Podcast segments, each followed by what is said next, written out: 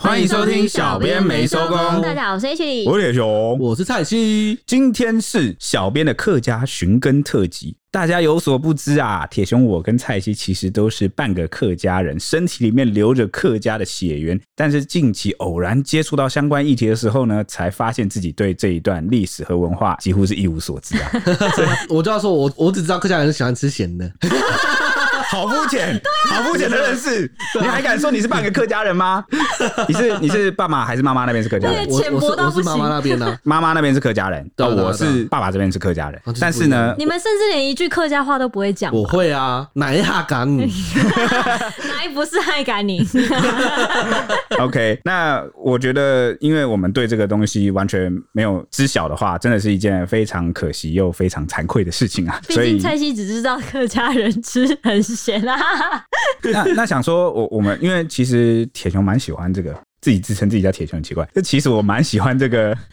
历史的 part，历史跟文化，我对人文非常有兴趣。我以前其实蛮想当这个社会工作者，就是或是人文的那一 part。嗯，但是呢，呃，现在进来到媒体业，应该也算勉强擦点了边了吧？有啦，你们之前在做那个老兵主题的时候，跟很多社会工作者吧，嗯有很多接触，我就觉得哇，那时候你们应该觉得就是社会工作者这块真的是蛮 我觉得很蛮有意义的。欸有意义，然后而且其实也蛮辛苦的，嗯嗯，就是一点一滴要把这些脉络给拼起来。所以呢，刚好今天有有空，然后呢也有这个机会，那小编们就决定来分享一下。那我们先从比较轻松的饮食跟景点介绍起。 是不是从饮食先开始嘛？对不对？ 认识一个文化就是从他的饮食先，饮食跟居住先开始。都上来我，其实觉得我们蛮适合去做那种什么美食外景节目的，就我们现在许愿一下， 公司会让我们做叫做什么？可是我很小多东西小编不吃玩家欸，我 很挑食哎、那我吃就好，我不挑食啊。啊蔡西也很挑食，我要跟大家我爆不料。挑，我不挑食他啊。他吃凉面会把小黄瓜挑起来，那我是挑小黄瓜，啊但是我还是会吃凉面啊呢。 OK， OK，反正呢，我们就从比较轻松的饮食跟景点介绍起，由浅入深，带大家一步一步从身边的生活面来切入。那至于比较深入的信仰文化呢，我们就留给我们周三的粉丝集，好不好？你看，我们又特别做了一个粉丝集，为了介绍比较艰涩一点的内容。那届时如果有兴趣的朋友，可以再接着收听。有点像我们以前做那个都市传说嘛，那种故事集的。那种 feel，对对对对对 对，希望大家可以敬请期待这样子。好，那出发总要有个方向。我们今天的目标呢，就是拥有三个最多的桃园市。嗯，哪三个最多？ 这你都不知道，你这个 哎你不要偷偷乱骂人哦！你你没有没有没有没有，当然是客家人口最多，景点也最多，美食也是最多的桃园喽。你刚刚是想骂他什么死死什么什么宅男是不是 不是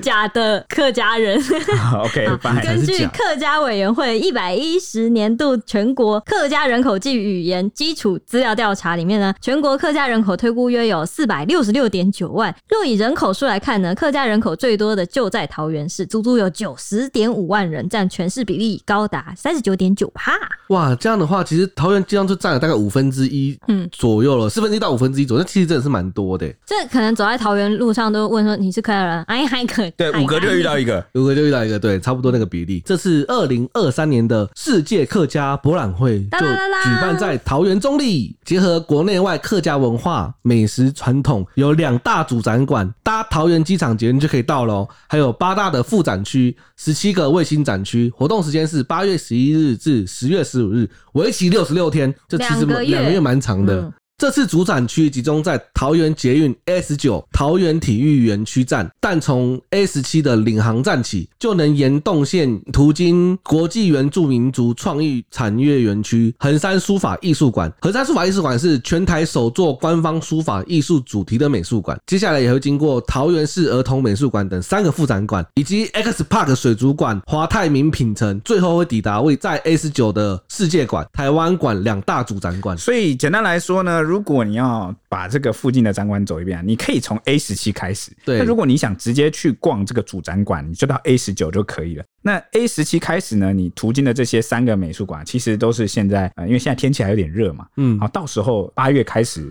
应该还是蛮热的，所以如果你能够进去吹个冷气啊，看一看，还都还不错。有横山超美的，横山也是新的那个打卡景点。你说那个全台首座的官方书法艺术主对题对对美术馆对，呃啊呃，那也是好像是新蛮新的一个对，建筑，很新，很新，嗯，而且那边就充满了文化跟知性的味道，对它对哦拍照起来特别美。对，拍起来很美的对，那这个 X Park 大家应该知道吧？水族馆水母箱，之前也是有一阵子爆红嘛，那嗯大家都是为了去拍那个水母箱，嗯而且想要 shopping 的话，还可以去华泰名品城。 A X Park 跟那个华泰名品城基本上连在一起。 嗯对我们去华泰的时候有，它就在隔 壁。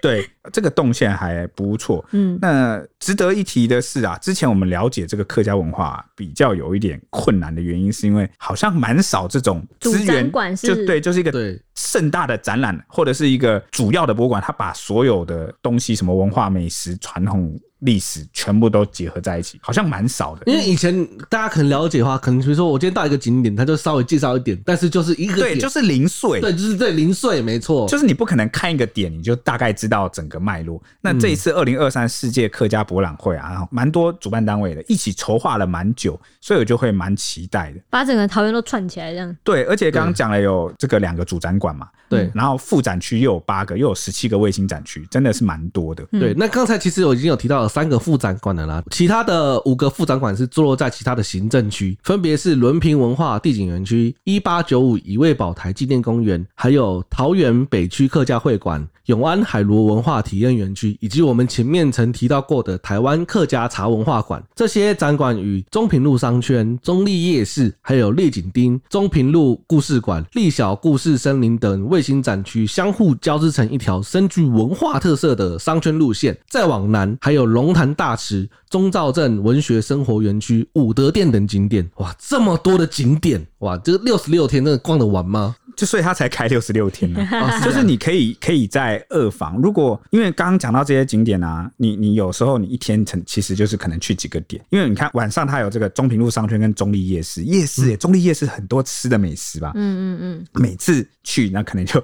又花掉一点时间了。所以啊，八月十一号到十月十五号，它算是暑假的后半结尾吧。嗯，哦，如果有机会，大家有空可以带着这个家人、小孩其实去走一走啦。因为其实台湾说大不大，说小也不小 啊。然后呢，常常大家都会苦恼，到底要去哪走一走？我觉得每次有这种啊、活动它成套弄好的这种展览啊，嗯或者是刚好有这个机会，那去哦，我就觉得是有点顺水推舟的感觉啦。嗯，而且毕竟这种活动，我觉得可能举办一次，可能下一次那好几年对好几后年了不知道等到什么时候。然后？呢，我们常常都会有那个缺乏那个动机，比如说我今天不太可能为了吃中立夜市的美食，特别下去一趟中立，呃对也也是有些很爱吃的人会这样做啦。但我我是不太，如果有其他这种刚好的机会，我就我就会去下去一趟。嗯欸而且我觉得这种，尤其是趁着活动或者干嘛，顺便就是你在玩的同时，也了解了一些自己你平时不了解对对不了解，像我之前就我开头前面就讲说，我跟蔡西其实一直都不太了解这段文化的，就是了解的很零碎啦，都只有一些比较片面的，算是标签或刻板印象。嗯你像你如果进去那个馆里面，它里面有美食啊，或什么文化、什么茶或什么这些，你在玩完一轮、看完一轮以后，就会发现哦，原来我们生活里面 处处是充满了客对，就家，是有痕迹， 客家文化。而且呢，你就会有比较呃完整概念性的了解。嗯那你有了一个比较通盘的了解之后啊，以后你在看待很多事情的时候，你就会有不一样的角度，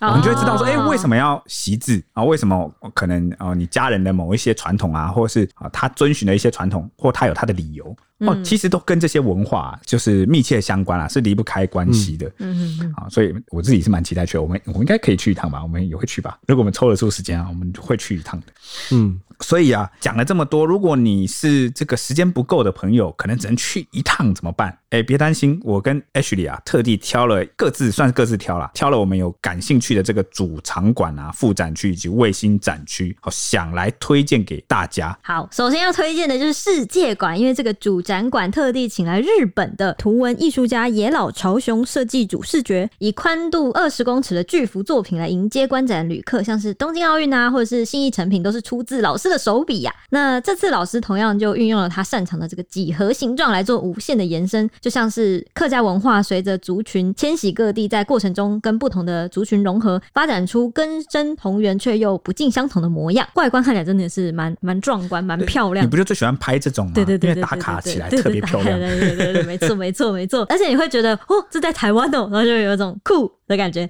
那值得一提的是呢，馆内除了有这个沉浸式的剧场，还有来自马来西亚的客家诗啊、香港的客家花带啊，以及更多世界客家展品，不用环游世界也可以看到全球各地的客家宝藏，让人忍不住想一睹为快。对，因为客家这个客家族群，它其实有迁徙到很多地方，那它到了那个当地啊，散散落各地，对对，对，就是像是这个种子撒出去一样。嗯，啊、那它到每个不同的地方，它就落地生根啊，发展出独特属于它的文化。像我就它就会跟当地的文化融合，对就是创造成一个比较跟想要跟台湾不一样的啦。这个客家诗啊，哦，这马来西亚的客家诗，还有这个呃香港客家花带，我我是真的不知道，嗯就是长知识了，真的蛮想去看一下啊、这各地有什么客家宝藏？嗯那我而且你们客家人呢？对啊，哦，更值得一去了哦、嗯那我的话呢，则是想推荐啊八大副展馆之一的1895乙未宝台纪念公园啊、大家也知道啊，我对历史有非常浓厚的兴趣，更不可能错过这个有故事的公园。1895乙未宝台是什么背景呢？啊、其实就是在西元1895年的时候啊，岛上爆发了一场历时近七个月的战役。那因为啊，这个适逢农历乙未年，所以又被称作是乙未战争。那在这场战争中呢，台湾客家以及闽南等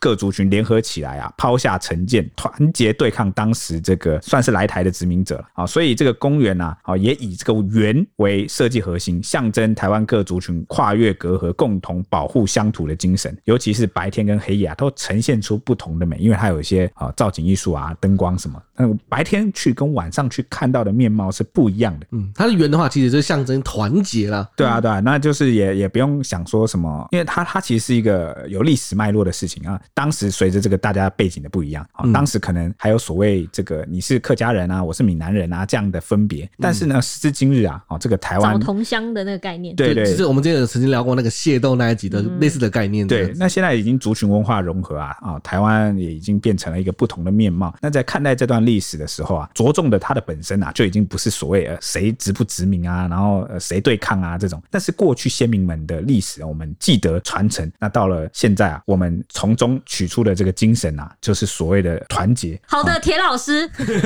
抛下成见的团结，所以是圆嘛。啊、 嗯啊，卫星展区的话，我想推荐位在龙潭区南龙路一号的宗兆镇文学生活园区。这个哎、大家不有所不知，蔡希有时候上班上一上来突然吟诗，你知道吗？就是他会突 然突然就讲一句诗词，然后我想，嗯啊，就是他就会突然一个兴心致血来，心血来潮就 想要吟诗作对一下，一个诗这样的厉害那有有时候就是看到这个就觉得想跟大家分享，然后我读中文系有时候看到就觉得这个写真太好词了。美，对，词美就想要跟大家分享，可是我每次都会被爱徐打枪。这个蔡蔡系有感性的灵魂呐、有有有，他有他有对，毕竟连上班他都可以然吟后诗，他就一脸一叠公杀的眼的眼神看着我，然后我就有不是叫他上班叫他写个稿或干嘛，然后他写一写突然不是就就是他跟这有个感而发，对就突然在那边吟诗，就是跟那个稿可能就场景就有 K 到啊，哦，你说有 match 到，你对啊就突然联想 到，OK，对，然后你就会完全不接受这件事情，因为你赢的大部分我都那你都听不懂。无法共鸣，对不对 了？好，你继续，哦，这个宗兆镇文学生活园区呢，它是以日式宿舍为主体，是台湾文学之母兼国宝级的客家籍作者宗兆镇先生曾写下无数文学作品的创作现场，也是终老居住过十余年的生活之地。就他其实就在这边住了嗯在大这概里住十多年这样子嗯。那他有没有什么呃很知名的作品是大家一听就知道的？呃，有我跟你讲，这个我讲出来，完全场一定都知道。他的作品就是脍炙人你 口不，要挑战我，脍炙人口的鲁冰花。哎、鲁冰花你听过吧？ 有有有对啊，有，鲁冰花这个随便一个人应该都听过。鲁冰我觉得花虽然是真的很早一久了对很久很久了了对，但是小时候都还可以，家我记得家人好家人都可能电视上都会还对啊，还还会有放，而有且在播有有有教材也有也会提到啊，有有有对对对对对嗯有有对，讲到鲁冰花你就知道，原来作者是他啊，嗯，没错，客就家人，对卢云化就是诞生在宗兆正先生的笔下，尤其中老晚年也投身振兴客家文化的运动，对保存客家文化的贡献非常巨大，所以我觉得这个园区十分有纪念的意义，也很值得去看一看。对公园呢，而且是日式宿舍为主体嘛，对，哦，又是一个文化融合啊的例子啊，嗯啊，感觉是真的很值得去走一走。嗯， OK，那再次跟大家说啊，这一次这个二零二三世界客家博览会啊，它的的活动时间呢是八月十一号到十月十五号，那就在桃园。那以机场捷运呢 A 十七至 A 十九站为核心啊，那有空的话就可以带家人小孩去走一走，深入探访啊与众不同又源远流长的客家魅力，从 A 十七站吃到 A 十九站，也是可以你啊哎 的。目的怎么跟呃好像跟大家不一样？这只到 A 十九站也太短了了 吧？那个往南还有中立夜市，好不好？继继续续吃哦吃，好不好？对对对把客家美食都就吃 吃一到台铁那边去，对从中立火车站去。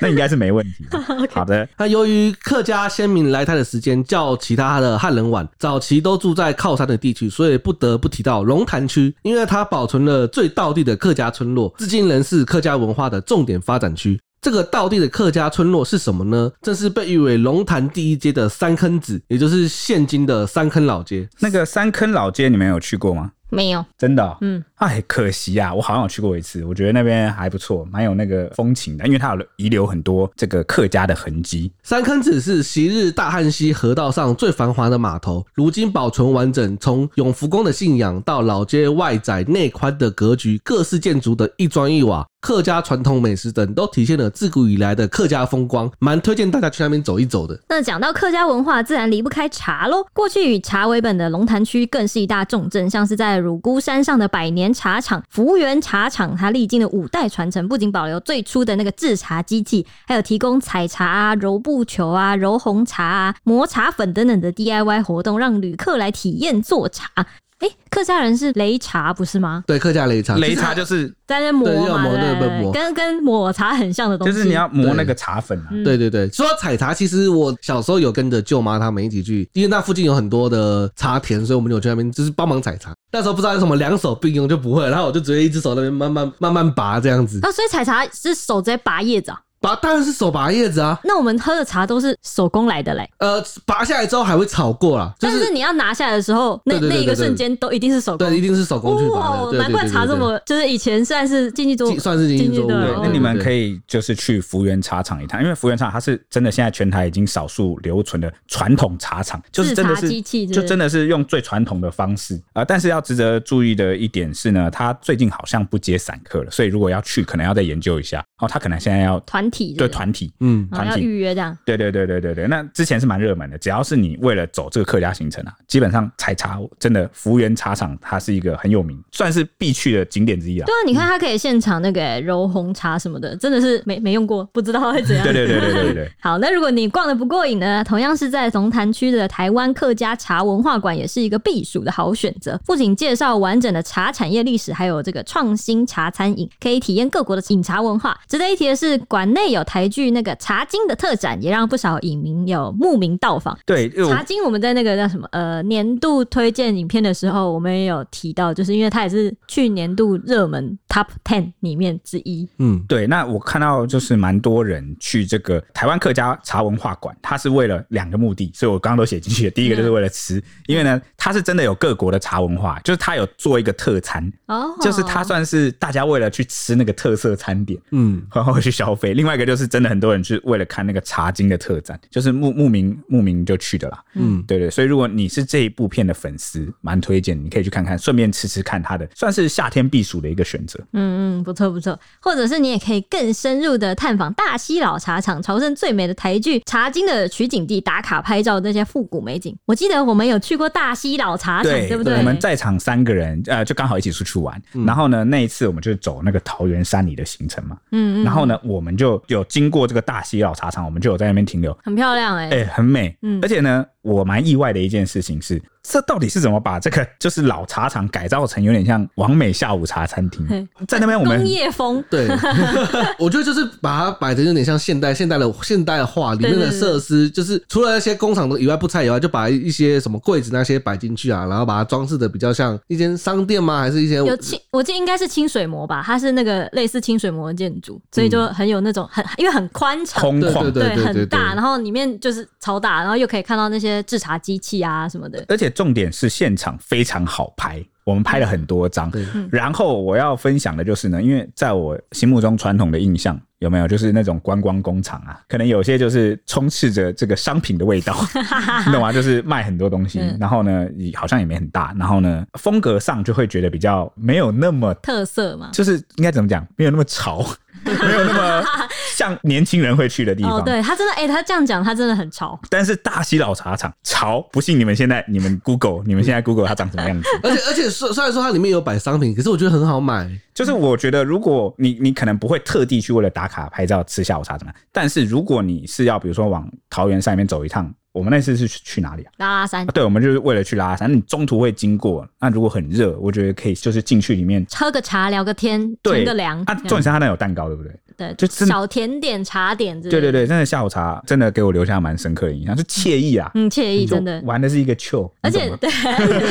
而且在山上就是很凉啊，然后因为就觉得哇这么大的地方，然后就会觉得心就会静下来的感觉。对它算是一个中途可以停留的景点，然后重点是在那边拍照、嗯美照、嗯，意境照，好不好？你可以那 个，不然你 IG hashtag 也可以搜一下。对对 对，那谈完了茶文化之后呢，我们怎么能错过客家美食呢？终于来了，我最期待的这个篇 章啊！因为铁熊吃超血超重血对我吃，这样我算不算继承了这个客家人的血血脉？液啊，对啊，你看真的我，我起码有这一点是蛮像，我吃蛮重口的，对，就是无咸不欢，或是无酸不欢，我也吃很酸。很酸呢、对，那事实上呢，客家美食啊，也跟先民们的迁徙啊，还有环境变化是息息相关的。台湾的客家菜啊，其实是在清朝末年由广东梅县及河婆县一带的客家移民啊引进台湾的，所以它算是东江菜啦，是广东菜的一环哦。哦，原来客家菜算广东菜啊，难怪我们也台湾也很吃那个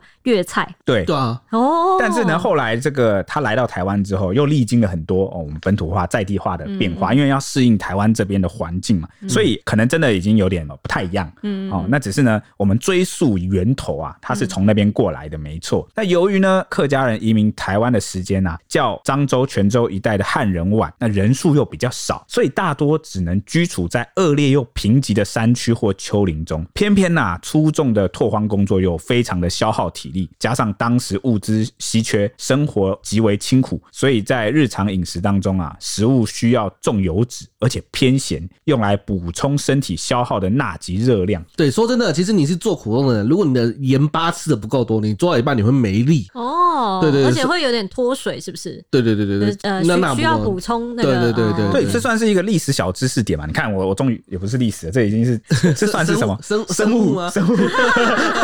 但也有历史的怕，就对，是。有啦有啦因，为就是我后来去研究这一段，才知道说，原来是因为客家移民来比较晚，那好好的土地、好开发的地方，全部都已经被其他汉人抢走了。对啊，那他们就被迫呃要去比较辛苦的地方开发，然后呢又都在饮食山。上，结果我真的没想到饮食也会跟着变化，嗯，就是哦我想说都在台湾啊，嗯，对、那啊，怎么会客家菜独树一帜，它的口味特别的这重个特别呢？对对对，所以基于我刚刚讲的上述种种的环境原因啊，客家饮食文化有所谓三个特征，就是吃野、吃粗、吃杂。怎么感觉好像好像吃杂其实听不出来是其什实么有一道菜可以形容客家小客家炒，小炒的来，我对就对知道，对对对里面有海，然后有鹿，还有就其实植你物要，你想炒什么都可以啊，老实讲，就是哦基本基本上你想炒什么都可以，就是豆干跟肉我会一定会放这样。嗯对啊，粗野杂啊，你听不懂对不对？嗯没关系，我详细给你解释。其实是因为当时我刚刚讲了，这个客家人都住在那种山岭啊、边拓的地区，就是那种比较偏的地方，嗯那就离海比较远，所以他们的主食大多是稻米和番薯，那干饭也常常多于汤粥，就水不够啦。嗯好、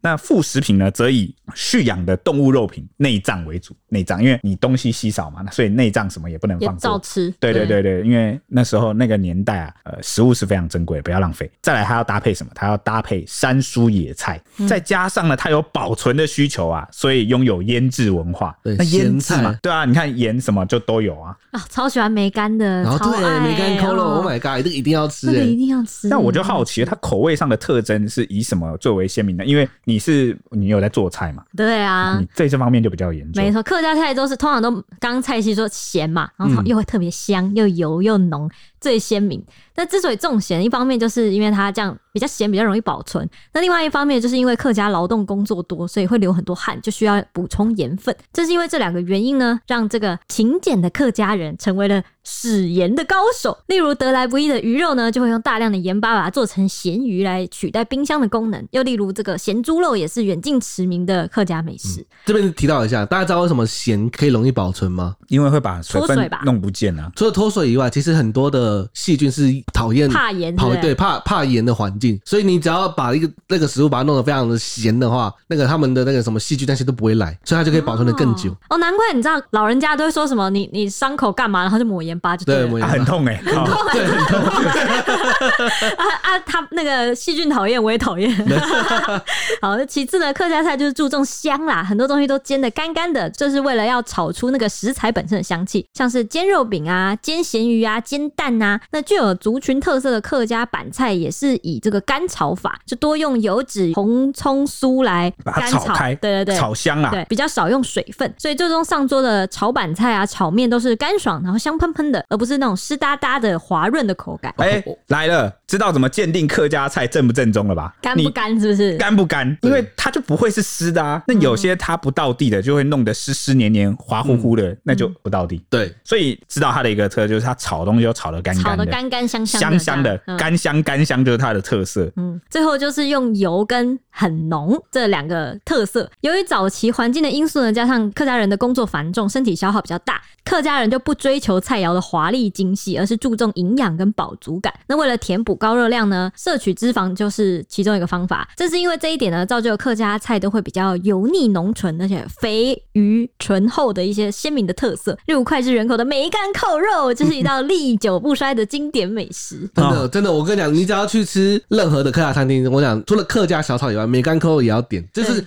你可以去检验它到底到不到底是这几道菜之一啊。那很下饭，哦真的白很饭下可饭以超 爱配梅。干。所以对没错这就是油跟浓这两个特色的一个代表食品啊。嗯嗯嗯那提完靠山区以及美食的部分，那其实我也蛮好奇，市区有没有什么客家文化的脉络可循？哎、对，从我们刚刚都在讲山边嘛，那讲回这个市区，因为刚刚龙潭区比较靠山那边，嗯对好、一路我们往回推呢，哎、你真的问对了。那讲到市区呢，我就不得不提一下热闹的中立市街了，因为中立的客家美食啊，还真不是普通的多啊。客中立超多我们吃的什么，那边应该是汇集吧，真的是。对啊，而且常觉得那边是异国街，对对对 对对对对，就是有那个呃，这个云南、泰国啊、东南亚的这个美食，嗯然都后有也也也有这个眷村眷村，嗯对，然再后加上呢，客家话混在一起，混在一起 啊、对对对，嗯所以算是台湾多元社会的一个面貌的展现啦。对我们还是继续谈吃的，因为我喜欢吃 嘛。那讲到这个中立的客家美食有哪些呢？那除了许多传统的客家米食，像是米粉啊、米苔木啊、板条啊、大汤圆啊，或是再到这个菜包啊、红板、超阿贵、发糕，或是这个糍粑。就是起拔耶，啊、这个糍粑是什么呢？就是客家麻薯啦。嗯，然后小时候常看到，就是它就是一坨白色的麻薯，然后配那个花生粉，哦，它是分开的，我记得是分开的。对，然后它会有分开的，也可以也有那种直接粘好的。对，哎、这个真的哎、你这样讲起来，所有客家的米食我都超 爱，对 啊，还有这都是我爱的蛙桂嘛，对啊也我们也很常吃。嗯，那尤其呢，这个大汤圆啊，这个汤圆简直就是菜西的最爱。咸汤圆啊，对啊，咸汤圆。我小我小时候基基本上，我只要回到的那个峨眉的老家，基本上我的舅妈都会煮一个大汤圆给我吃。啊。然后基本上我一餐我可以吃十几个这 样子，那配汤我就一 哎、啃。一蔡啃欣有一次啃有特别，因为我们一直问他说，你到底为什么那么喜欢吃咸汤圆？因为我然后有们一次我们大家会轮流开晚餐的外送，嗯，然后呢，轮到他的时候，他有一阵子真的超 key 疯狂 key 档的，那个月只要轮到他，他全部开汤圆咸，汤圆绝对是咸 汤圆。害我吃的有点崩溃。对，然后问他为什么那么喜欢，他就说他们虽然说台北的跟他吃的味道不太一样，但是他说就是在他们在那个那个他们苗栗吃的是真真正到地的，吃起来完全不一样。然后有一次他回苗栗再回来的时候，就有带给我们吃，就真的不太一样，很对大一颗啊 哎、啊不是啊，你你要吃到地的你就回去吃嘛，你在这边一直点不到地的叫我们吃干嘛？ 还蛮好吃就的。想象一下嘛，回味一下。它里面有点像那个超阿贵里面的那个嘞，有有菜爆，对对对对好对。好吃欸呢。而且重点是，因为它重点是做出来就要咸，然后就哦，这这加上那些菜菜跟配料真的是很赞。重点还重点是要加红葱酥哇，啊哇，现在讲的有点饿哎、你还记得吗？那个呃，那个前阵子。对，还党鹅，那个小编们就是聊完白饭之乱之后，我们就跑去热炒店，然后就直接点白饭，然后开始吃客热炒。就现在他们白饭还给我配那个生鱼片，一个问号。啊，就突然想吃没啊啊！然后现在讲完了这个客家菜，我们是不是该组团去吃个客家菜啊？可以哎、哇，这样子就要杀下去了，没问对啊 题，没问题。 OK，好了，那这个聊完了美食的部分，我们也该聊一下不是美食的部分了吧？哦，就是呢，呃、有没有什么古迹建筑是我们其实平常蛮容易忽略的？诶、真的有，也一样，这个中立市区就有，因为中立市区的角落呢，好、其实也藏着这个算是客家精神的古迹吧。嗯，好、像是这个仁海宫的圣基亭啊、哦，就是一个宫庙啦，然后仁海宫，然后呢，它旁边有个圣基亭，它是建于晚清啊，它过去呢是用来集中焚烧有文字的书籍或废纸，诶，是不是为什么？要烧掉哎、啊？不是烧金纸哦，不是烧给嗯神明的那个，嗯，呃金抓对对对对对，啊、那是只烧只要有文字文的字书，碎纸碎纸机停就对了。不是，呃可是为什么是专门烧有文字的书啊？对啊，啊，其实是这样子的，因为客家族群啊，它有敬天习字的传统啊，因为他们那个文人风气蛮盛的。那晚清那时候其实有很多新兴学子啊，嗯什么啊呃书香世家、啊、都住在那里。嗯哦，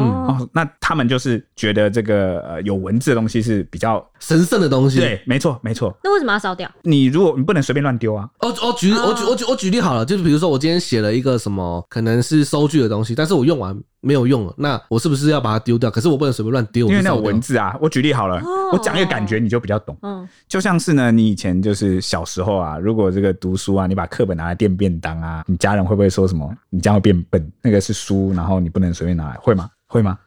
我是会、忘记是谁有这样讲过，但我都不 理他。我说谁跟你那个这我们用不到了，书的知识都在我的脑海 里。就是哎、我有哎、我有遇过这种哎、而且我遇过别人有，就是哎、但你信了就会就会成真哦，千万不要乱信，然后还这样做，